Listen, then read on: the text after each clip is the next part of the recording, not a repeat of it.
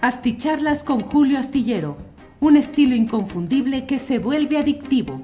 Un análisis inteligente y profundo para entender los entretelones de la política mexicana. Millions of people have lost weight with personalized plans from Noom, like Evan, who can't stand salads and still lost 50 pounds. Salads, generally, for most people, are the easy button, right? For me, that wasn't an option. I never really was a salad guy. That's just not who I am. But Noom worked for me. Get your personalized plan today at Noom.com. Real Noom user compensated to provide their story. In four weeks, the typical Noom user can expect to lose one to two pounds per week. Individual results may vary. Hi, I'm Daniel, founder of Pretty Litter. Cats and cat owners deserve better than any old fashioned litter. That's why I teamed up with scientists and veterinarians to create Pretty Litter. Its innovative crystal formula has superior odor control and weighs up to 80% less than clay litter. Pretty Litter even monitors health by changing colors to help detect early signs of potential illness. It's the world's smartest kitty litter. Go to prettylitter.com and use code ACAST for 20% off your first order and a free cat toy. Terms and conditions apply. See site for details.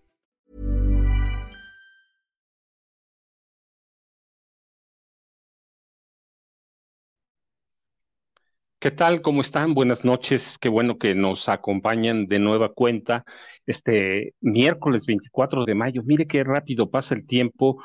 Hace en mayo del año pasado me hicieron una entrevista y me preguntaron a quién iba a ser el candidato o la candidata de, Alfredo del Mazo Maza a la gubernatura del Estado de México y les dije desde febrero de 2022 ese año está decidido que va a ser Alejandra del Moral Vela. Se los digo porque además eh, ahí está grabado, pero esta no es la videocharla. En realidad estamos dejando que se junte gente, pero estaba muy claro que iba a ser Alejandra del Moral. Ya lo tenían arreglado.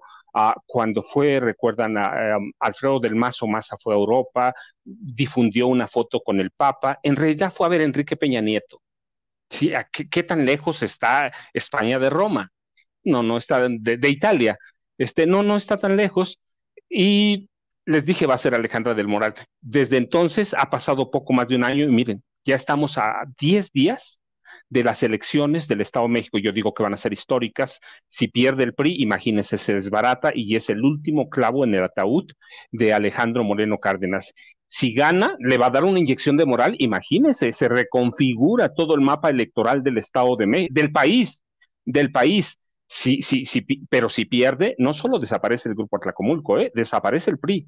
El PRI desde 2000 se ha sostenido con el dinero del gobierno del Estado de México, tiene un presupuesto uh, cercano a 360 mil millones de, pesos anuales, potenciarlos a 400 mil en los siguientes uh, dos años es cualquier cantidad de dinero para mantener a un partido político para darle vida. Pero si gana Morena, mire, tenemos el 24 ahí adelante, pero esa no es, no, no, no es la videocharla. Yo quiero agradecerles. Mire, siempre que empiezo el día, eh, eh, llega una idea y la empiezo a trabajar.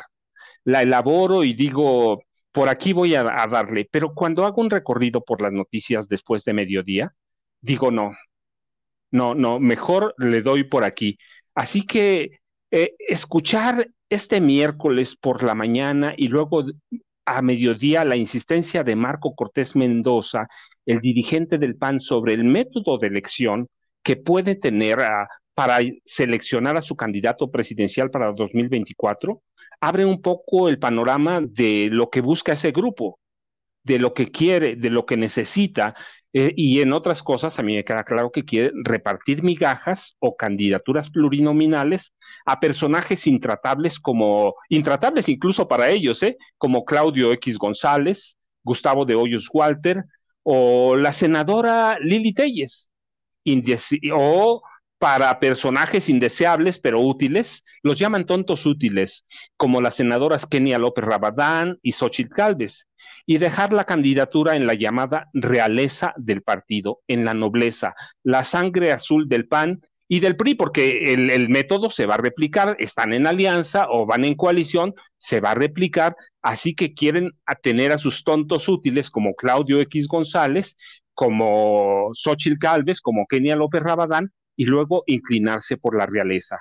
Eh, miren, no, no les miento, no les, no les nombro a Jesús Zambrano porque ellos están a, la pepina. Lo que le den va a quedar bien. Eh, Y mire si no, si, si no, este, dan a conocer sus reglas anoche y hoy las siguen y las empiezan a maquillar, le empiezan a machetear y a martillar. Al perfilar los primeros filtros panistas que se impondrían también en el PRI para elegir a candidatos presidenciales de la oposición, los aspirantes tendrían que demostrar que tienen una intención de voto efectiva de 15%. ¿Cómo lo harían? Seguramente alguna encuesta, que es lo que pide Morena también, y que tendrían y tendrían que demostrar estos precandidatos que tienen un respaldo del 1% del, del, electorado nacional, pero en 17 estados por individuales. ¿Sabe lo que costaría eso? Una locura. Y eso tiene un significado y tiene varios, varios destinatarios. La primera es que se le está poniendo al brinco. La primera es decir, a ver, ¿cómo lo vas a hacer? ¿Qué, ¿Cómo vas a juntar? ¿Recuerdan en 2018? Ni la ex primera dama Margarita Zavala Gómez del Campo pudo conseguir las firmas suficientes para ser candidata independiente. Finalmente lo logró. Finalmente fue candidata independiente, pero hay que recordar que Margarita, su equipo, falsificó y fabricó o inventó unas 280 mil firmas. 280 mil para ser candidata independiente. Hubo algunas amonestaciones del Tribunal Electoral del Poder Judicial de la Federación del INE, pero la aceptaron, la aceptaron por los acuerdos que tienen, pero Margarita no avanzó más allá, no avanzó más. ¿Cómo puede hacerle Lili Telles si Margarita, que era la realeza del partido, no pudo juntar todas las firmas que se requería para ser candidata independiente. Le regalaron la candidatura, eso es otra cosa. Y los aspirantes no panistas, Lili Telles, Claudio X González, Gustavo de Hoyos Walter, que ya sabe usted que ya dijo, él quiere, él necesita, eh, los dejarían con las candidaturas a las candidaturas de partido, las plurinominales o alguna senaduría como primera minoría, como primera minoría, y dejarían la candidatura presidencial, por ejemplo, uh, para Alejandro Moreno Cárdenas. ¿Va a poder ser candidato presidencial? ¿Quiere? Quiere. Pero es el hombre más desprestigiado que hay en este país. Es un mafioso, un sinvergüenza. Lo hemos visto en audios, en videos, en cartas, cómo corrompe, cómo compra, entonces tendría poco para, para moverse, pero quiere, pero quiere. Todo depende de lo que pasa y por eso inicié la plática con lo del Estado de México. Todo depende de lo que pasará el próximo 4, domingo 4 de junio en el Estado de México. Yo les decía, si pierde el PRI, que se olvide no de la candidatura presidencial, que se olvide del PRI. Ningún priista lo va a, lo va a querer allí. Ha perdido todas las elecciones casi no ha ganado nada. Es un capo, así se ve, un capo mafioso, un sinvergüenza que extorsiona lo mismo a periodistas o los seduce, los compra, que a magnates como Alejandro Ramírez Magaña, el accionista mayor de Grupo Cinépolis. Recuerda, hay, ah, recuerden, hay por allí videos, hay audios en los que le exige millones y millones por los candidatos a, a diputados federales de Michoacán, de donde es Magaña Ramírez. Entonces, de ser así, de ser así, Claudio X González quedaría como su tonto útil porque les ha estado juntando dinero, porque los está juntando, porque les, los está acercando a otros empresarios, pero al final las reglas que están definiendo pues lo harían ver como un, un tonto útil. Y Marco Cortés perfilaría la misma política que perfilaron en 2018 para elegir a, a Ricardo Anaya Cortés quien terminó echando fuera a Margarita Zavala. Por eso yo les decía, ¿qué esperanza? ¿Qué esperanza tiene Lili Telles? La idea de Marco Cortés, por lo que se ve hasta ahorita, y, digo, y también está sujeto a, las elecciones del próximo 4 de junio en el Estado de México y en Coahuila, está sujeto a eso, pero está perfilando a Santiago Krill Miranda un personaje un ultraconservador y mire, valga el pleonasmo, ultraderechista, ultraderechista, otro mafioso que en 2005, recuerde, antes de renunciar a la Secretaría de Gobernación, repartió a diestra y siniestra permisos a Televisa y otras televisoras y otras empresas para operar casas de juego y casinos, juegos de azar. ¿Por qué se la repartió? ¿Qué quería? quería que Televisa impulsara su campaña presidencial. Ese fue el acuerdo entre Santiago Krill y Televisa. Pero finalmente, mire, el panista más conocido, el mismo que como secretario de gobernación no se quiso arrimar a los archivos de seguridad del CISEN, a donde se encontraban los expedientes criminales de Genaro García Luna, es el mismo, es el mismo que ha fracasado en todo. Es un personaje al que el equipo de Vicente Fox le atribuía el escandaloso fracaso del proyecto de infraestructura más ambicioso del gobierno de Vicente Fox. Le, delegaron la responsabilidad de negociar la construcción del nuevo aeropuerto internacional que se iba a construir en Texcoco. ¿Lo recuerdan? Antes de que se está hundiendo, tenían a Texcoco. ¿Y quién era el responsable? Era el responsable, ciertamente, con Pedro Cedizola, que era el secretario de Comunicaciones, de negociar con los macheteros de Atenco nunca pudo encontrarle la, la, hebra, la punta a la hebra, nunca pudo ponerle piezas al rompecabezas y finalmente los macheteros lo desplazaron.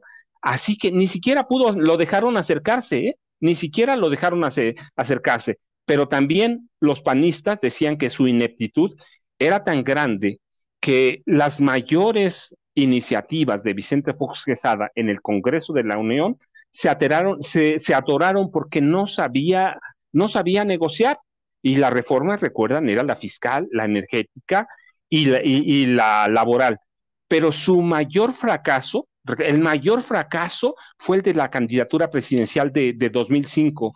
Contaba en esa época, recuerden, con el apoyo de Marta Sagún Jiménez directito. Marta lo tenía en un nicho.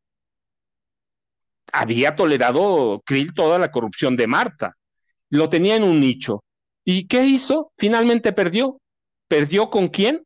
Con Felipe Calderón Hinojosa, con todo el apoyo de Marta, con todo el apoyo de Fox, perdió, pero es parte de la realeza. Y ese hoy el candidato más fuerte que tiene el PAN. A Lili Telles no la quieren, no porque se ponga el brinco, simplemente porque es como una merolica.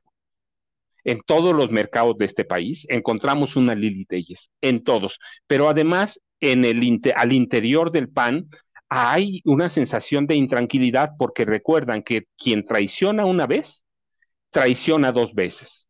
Lili Telles traicionó a Morena, no es difícil que traicione al PAN. Y lo están viendo con Santiago Krill. Es un candidato para ellos, para ellos respetable, pero Lili Telles ya le dijo claramente, tú nunca has ganado nada, ¿qué vas a hacer? Entonces, no la quieren en el PAN.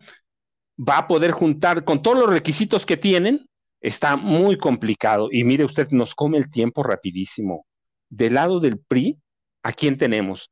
Sería complicado, yo les digo, que Alejandro Moreno Cárdenas se impusiera como candidato. Quiere, lo ha dicho, hoy lo repitió. Él quiere ser el candidato del PRI. La cuestión es, las elecciones del Estado de México lo van a dejar o lo van a reposicionar y lo lanzan o terminan con su carrera para siempre, por más mafioso que sea. Es un político sin vergüenza. miren, está al lado de Manlio Fabio Beltrones Rivera, al lado, al lado de Rubén Moreira Valdés, uno de los exgobernadores más cuestionados de Coahuila. ¿Cómo dejó a Coahuila? Y Beltrones Rivera, por favor, son los íconos de la corrupción, íconos vivos de la corrupción del PRI. Tenemos íconos que desaparecieron hace mucho tiempo y que fueron tan corruptos como esto. El ejemplo claro es el profesor Carlos San González. Yo les platicaba ayer un hombre que en sus puestos públicos hizo nada más una fortuna de 3 mil millones de dólares. Alejandro Cárdenas es un, es un impresentable, es un tramposo, pero se puede apartar de la candidatura presidencial para abrir el camino a lo que yo llamo dos cachorros o dos juniors del poder, y que son los dos parte de la realeza priista. El primero es Claudia Ruiz Macías Salinas. Les voy a confesar algo. En 2005, cuando yo la seguía, no, no fui a Europa, pero la encontré, la, localicé a través de algunas amistades, y ella se presentaba todavía como Claudia Ruiz Salinas. Después yo escribí un libro con estos nombres y después me la encontré con que era Claudia Ruiz Macías Salinas. ¿Cómo lo hicieron? No lo sé. Tengo una idea, pero no lo sé y sería pérdida de tiempo porque primer, el, el de salidas, pero ahorita platicamos eso. Y está Enrique de la Madrid Cordero, que carga una historia negra propia, al margen de, de, la que les heredaron a los dos, Carlos Salinas de Gortari, a Claudia, que es su sobrina consentida, y ahora les explico lo de ella, y eh, al otro, su padre, Miguel de la Madrid Hurtado. ¿Con cuál, ¿Con cuál de los dos comenzamos? Mire, este, empecé con Claudia, pero ¿qué tal si seguimos con, con Enrique de la Madrid Hurtado? De Enrique de la Madrid Cordero, discúlpeme usted, Enrique de la Madrid Cordero, este, es, es ese personaje que ha propuesto que cada millonario de este país adopte a un pobre para que lo eduque y lo saque de la pobreza. Mire, lo único que le faltó decir es que cada millonario de este país que adopte un pobre tiene derecho a marcarlo a marcarlo como marcaban antes en, en 1860, 1850, 1865 a la población negra de Estados Unidos. Eso es lo único que le faltó, que nos educaran para ser esclavos. Es el hombre que está proponiendo eso para salir de la pobreza. Es el hombre que no hizo nada en la Secretaría de Turismo y que toleró toda la corrupción de Enrique Peña Nieto, que es parte de su generación. Así que si nos va a marcar con un hierro candente y nos va a, y va a pedirle a los ricos, a los millonarios que nos adopten, pues vamos a ser sus esclavos. Vamos a hacer, y le faltó nada más decir que nos iban a poner una cadena. Pero no crea, no, no, no. La historia de Enrique de la Madrid Cordero es todavía más oscura. Y se lo platico porque, esto se lo platico porque lo escribí hace años, por allí tengo los testigos, es, eh, es, aparece en uno de mis libros. Este, antes de que un médico, de que un médico certificara la muerte de su padre Miguel de la Madrid Hurtado, uh, muerte por complicaciones de, de un prolongado enfisema pulmonar e insuficiencia renal, este empequeñecido expresidente, uno de los más denostados por, todo la, por toda la crisis que generó y porque abrió las puertas al llamado neoliberalismo siguiendo los dictados de Pinochet, de Margaret Thatcher, de Ronald Reagan, decidió firmar una minicarta, una minicarta de 87 palabras. La carta fue fechada el 13 de mayo de 2009. En esa carta, Miguel de la Madrid Hurtado decretó su muerte política, para enterrarse en vida y sumirse en la más profunda oscuridad en el país. Pero solo Miguel, solo Enrique, solo Enrique sabe si este expresidente firmó por su papá, firmó por voluntad o coacción de Carlos Salinas de Gortari.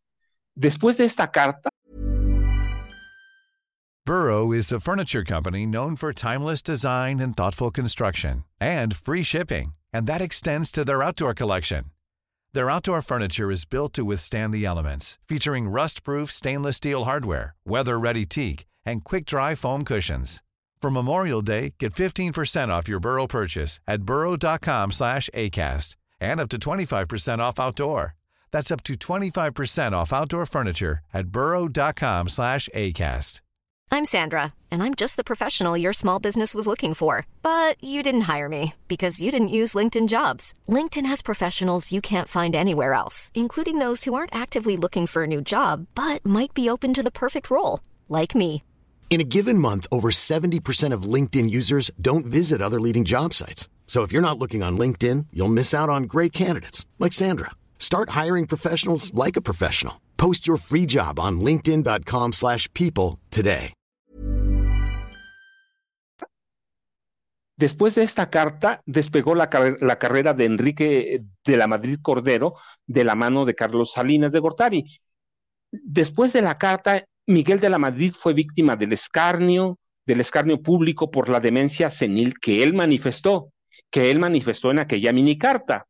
En esa minicarta se, se autodesacreditó mentalmente, prácticamente dijo que estaba loco y se desdijo de acusaciones públicas que hizo por corrupción y robo de la partida secreta que hizo eh, contra Miguel, contra el expresidente Carlos Salinas de Gortari. Dijo que Carlos Salinas de Gortari se había robado la partida secreta, que eso es real.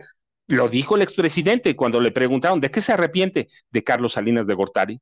se robó la partida secreta y también hizo declaraciones contra el hermano de Carlos Salinas de Gortari, Raúl, su hermano incómodo. De la Madrid Hurtado lo involucró en el control del narcotráfico en este país.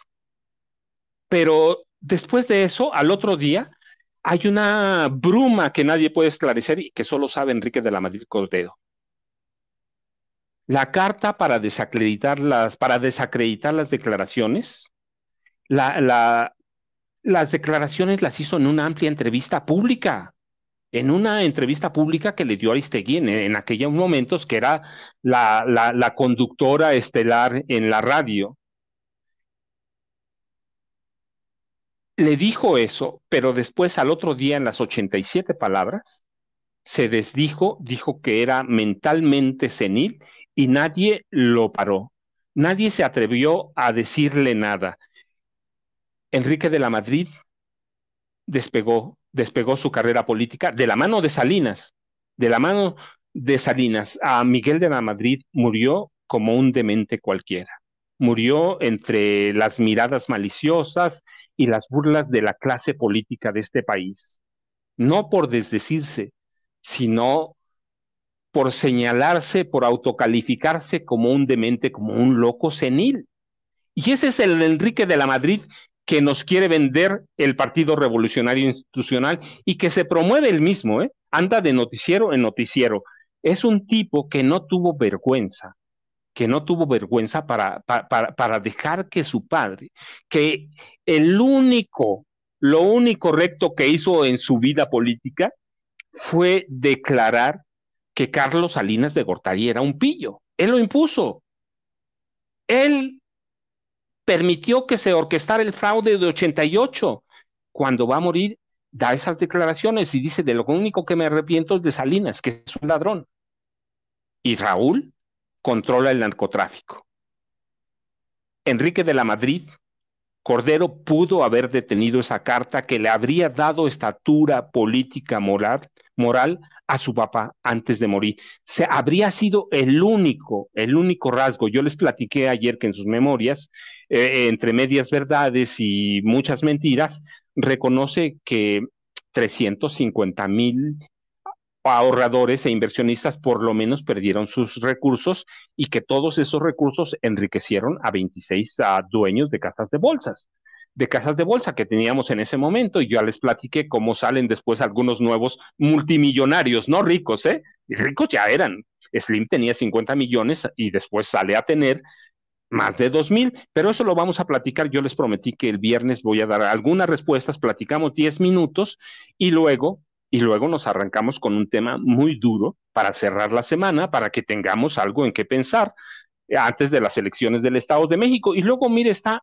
Claudia Ruiz Macié Salinas, para que no diga que no le respeto el Macié, aunque en mi libro yo digo Claudia Ruiz Salinas, porque la fui a, fui a seguir su vida guerrero, fui a seguir la vida, su nacimiento, y era Claudia Ruiz Salinas, hasta que me la cambiaron y me dijeron, no, es en, en 2006 me la cambiaron, mire, todavía en 2005 era Claudia Ruiz Salinas. En 2006 regresó a México a invitación de su tío el autor intelectual sospechoso del asesinato del padre de ella, José Francisco Ruiz Macié. Está junto al lado del asesino de su padre, por ejemplo, por lo menos sospechoso del asesinato, de la ejecución de José Francisco Ruiz Macié, padre de Claudia Ruiz Macié Salinas. Está al lado de él, él atrajo, la invitó, la hizo, para que tenga una idea del nivel al que llegó Claudia Ruiz Macié Salinas. La hizo parte de los, del equipo asesor de Genaro García Luna. Por 18 meses, Claudia Ruiz Salinas fue la jefa de asesores de Genaro García Luna. Así que esa mujer, esa mujer que después llegaría también a, a la primero a la Secretaría General del PRI, luego a la dirigencia nacional del PRI entre 2018 y 2019. Bueno, la, a la Secretaría General llegó en marzo de 2017, después termina su encargo el 16 de julio de 2018 y en, en julio de ese año, ese mismo julio, el mismo 16, la eligen, la eligen a líder nacional de los priistas. ¿Y qué hizo en el priismo? Nada, nada cambió, no combatió la corrupción, no, no combatió nada, pero era parte de la realeza y venía, ya le platiqué, venía de dónde? De ser la jefa de asesores de Genaro García Luna, que hoy tenemos a la familia perseguida, 60 órdenes de, de, captura que incluyen a las tres hermanas, al hermano, y que debían incluir a personajes como Claudia Ruiz Salinas o Claudia Ruiz Macías Salinas. Debían incluirla porque ella es parte de ese entramado de corrupción de García Luna. Y mire, y después, ¿a quién tenemos con esas condiciones que quieren imponer el PRI y el PAN para elegir a su candidato presidencial? Nos queda, por ejemplo, Beatriz Paredes Rangel, de Tlaxcala, una mujer a la que podemos seguirle la carrera hasta Luis Echeverría Álvarez. Lo veía con adoración, lo recuerdo porque tengo las fotos ahí, porque he seguido su carrera y la recuerdo muy bien con López Portillo cuando, cuando ya yo era joven. Dejé de ser niño para entrar a mi primera juventud, que eso hace mucho tiempo, la verdad es que no me quiero acordar, pero bueno, tengo que recordar, ¿están de acuerdo? Este, era una de las mujeres a López Portillo, se le veía cuando estaba en la Cámara de Diputados. Ella justificó parte del asesinato de estudiantes, de maestros, justificó la guerra sucia, la guerra de exterminio que, que, impusieron Gustavo Díaz Ordaz, Luis Echeverría Álvarez y José López Portillo. Y luego se le puede seguir la pista se le puede seguir la pista hasta Carlos Salinas de Gortari. Era una salinista empedernida, pero después de tantos años tiene derecho a ser una duquesa, a ser una princesa, ya no princesa, pero una duquesa de, del Partido Revolucionario Institucional. Y luego le podemos seguir la pista hasta el gobierno de Enrique Peña Nieto. En ninguno de esos gobiernos ella denunció nunca un poco de corrupción, nunca hizo nada por detener nada. Así que cuando yo miro y analizo desde anoche y luego esta mañana y al mediodía las condiciones primeras que anuncia Marco Cortés Mendoza para la elección o selección de candidato presidencial del PAN y entendemos que tienen un acuerdo con el PRI, con el PRD para seguir los mismos métodos, entiendo que solamente ellos pueden, ellos pueden conseguir lo que requiere la, la, la, alianza. Ellos tienen, ¿por qué? Porque tienen equipo. Claudia Ruiz, a Macías Salinas, tiene atrás a su tío, tiene todo el respaldo, es su sobrina consentida. Beatriz Paredes, Rangel tiene todo el equipo del PRI, conoce a todo mundo, sabe cómo opera, sabe cómo se mueven las mafias priistas, conoce bien a Alejandro Moreno Cárdenas, por eso no se ha querido confrontar con él, así que quedan e, e, esa realeza, y mire, esa realeza forma parte de quien a Enrique de la Madrid, Manuel Velasco Coelho es parte de eso, que hoy, por cierto, en el Senado, en el Senado, le dijo a Mario Delgado, o Mario Delgado dijo que se le había acercado Manuel Velasco Coelho, que es otro príncipe del sistema, cuyo abuelo devastó Chiapas, él devastó, devastó Chiapas. Todavía hay cualquier cantidad de cuestionamientos por millones de dólares contra la administración de Manuel Velasco Coelho y es parte de la generación Claudia Ruiz Macías Salinas, Enrique de la Madrid Cordero, de Alfredo, de, de Alejandro Murat Hinojosa, que hasta hace poco fue gobernador de, de Oaxaca, ¿sí? Eh, es parte de la generación de Silva, Silvana Silvana, disculpen, Silvana Beltrones Sánchez, hija de Manlio Fabio Beltrones, que por allí le encontraron algunos millones escondidos en Andorra, lo mismo que le encontraron Alfredo del Mazo Maza. Entonces, esa es la lectura que le doy a las primeras declaraciones que hace Marco Cortés sobre la lo que sería la convocatoria para seleccionar o para elegir candidato de la Alianza va por México con miras a la presidencia en 2024. Es la, misma, es la misma convocatoria, es la misma política que siguieron en 2018 y que no les dejó nada y que solo pudo cumplir Ricardo Anaya Cortés, ni siquiera Margarita. Yo les platicaba, Margarita se tuvo que ir o la echaron prácticamente, con eso lo estaban, estaban sellando su, su destino. Entonces, eh, la lectura le, doy a esa, pero todo está sujeto, yo les decía, porque además escuché los comentarios, está sujeto a lo que pase el próximo domingo 4 de junio en el Estado de México, que no la ven tan fácil, ¿eh? Hoy, no la ven tan fácil que hoy a la, arquidiócesis de, de Tlanepantla empezó una campaña muy abierta para pedir el voto por Alejandra del Moral Vela en la catedral misma de Tlanepantla. Hoy mismo Alejandro Moreno Cárdenas empezó una campaña para acusar a Movimiento Ciudadano de tener una alianza con el PRI por el Estado de México. Es decir, hay una especie de, desesperación. Y no debemos olvidar eh, Coahuila, miren, el primer presidente que tuvo el Partido Revolucionario, Institucional como PNR en 1929 ah, era de Coahuila, era un general coahuilense, así que tiene una, un peso, un peso moral. Pero el Estado de México tiene un peso económico, 350, 360 mil millones de pesos anuales en este momento, con miras a 400 mil, y tiene 12.7 millones de, de, electores. Eso reviviría. Por eso hoy Alejandro Moreno Cárdenas empezó una campaña fuerte, sólida, para tratar de apuntalar a Alejandra del Moral Vela, que está abajo en todas las encuestas. y, pero no solo en las encuestas, ¿eh?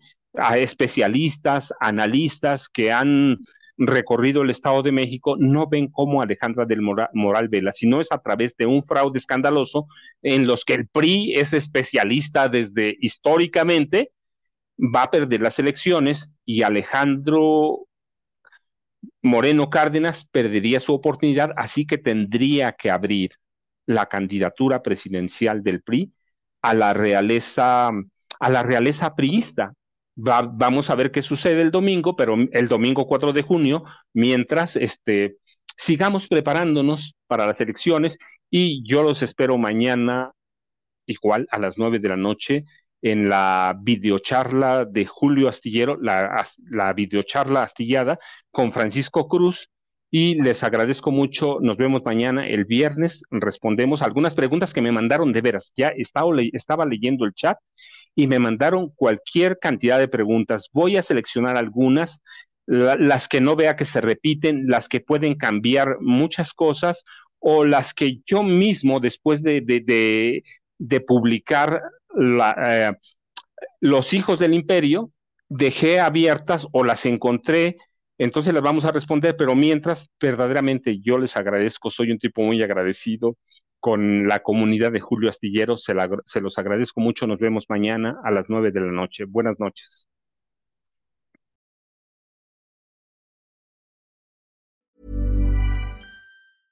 ¿No se merece tu familia lo mejor? Entonces, ¿por qué no los mejores huevos? Ahora, Egglands Best están disponibles en deliciosas opciones. Huevos clásicos, de gallina libre de jaula y orgánicos de Egglands, que ofrecen un sabor más delicioso y fresco de granja que le encantará a tu familia. En comparación con los huevos ordinarios, Egglands Best contiene la mejor nutrición como 6 veces más vitamina D, 10 veces más vitamina E y el doble de omega 3 y B12. Solo Egglands Best. Mejor sabor, mejor nutrición, mejores huevos. Visita egglandsbest.com para más información. Hola, buenos días, mi pana.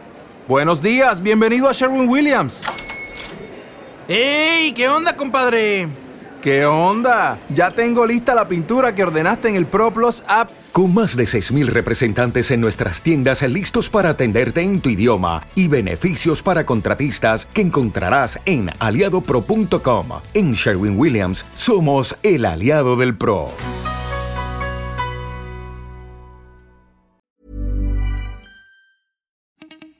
Para que te enteres de las nuevas asticharlas, suscríbete y dale follow en Apple, Spotify, Amazon Music, Google o donde sea que escuches podcast. Te invitamos a visitar nuestra página julioastillero.com.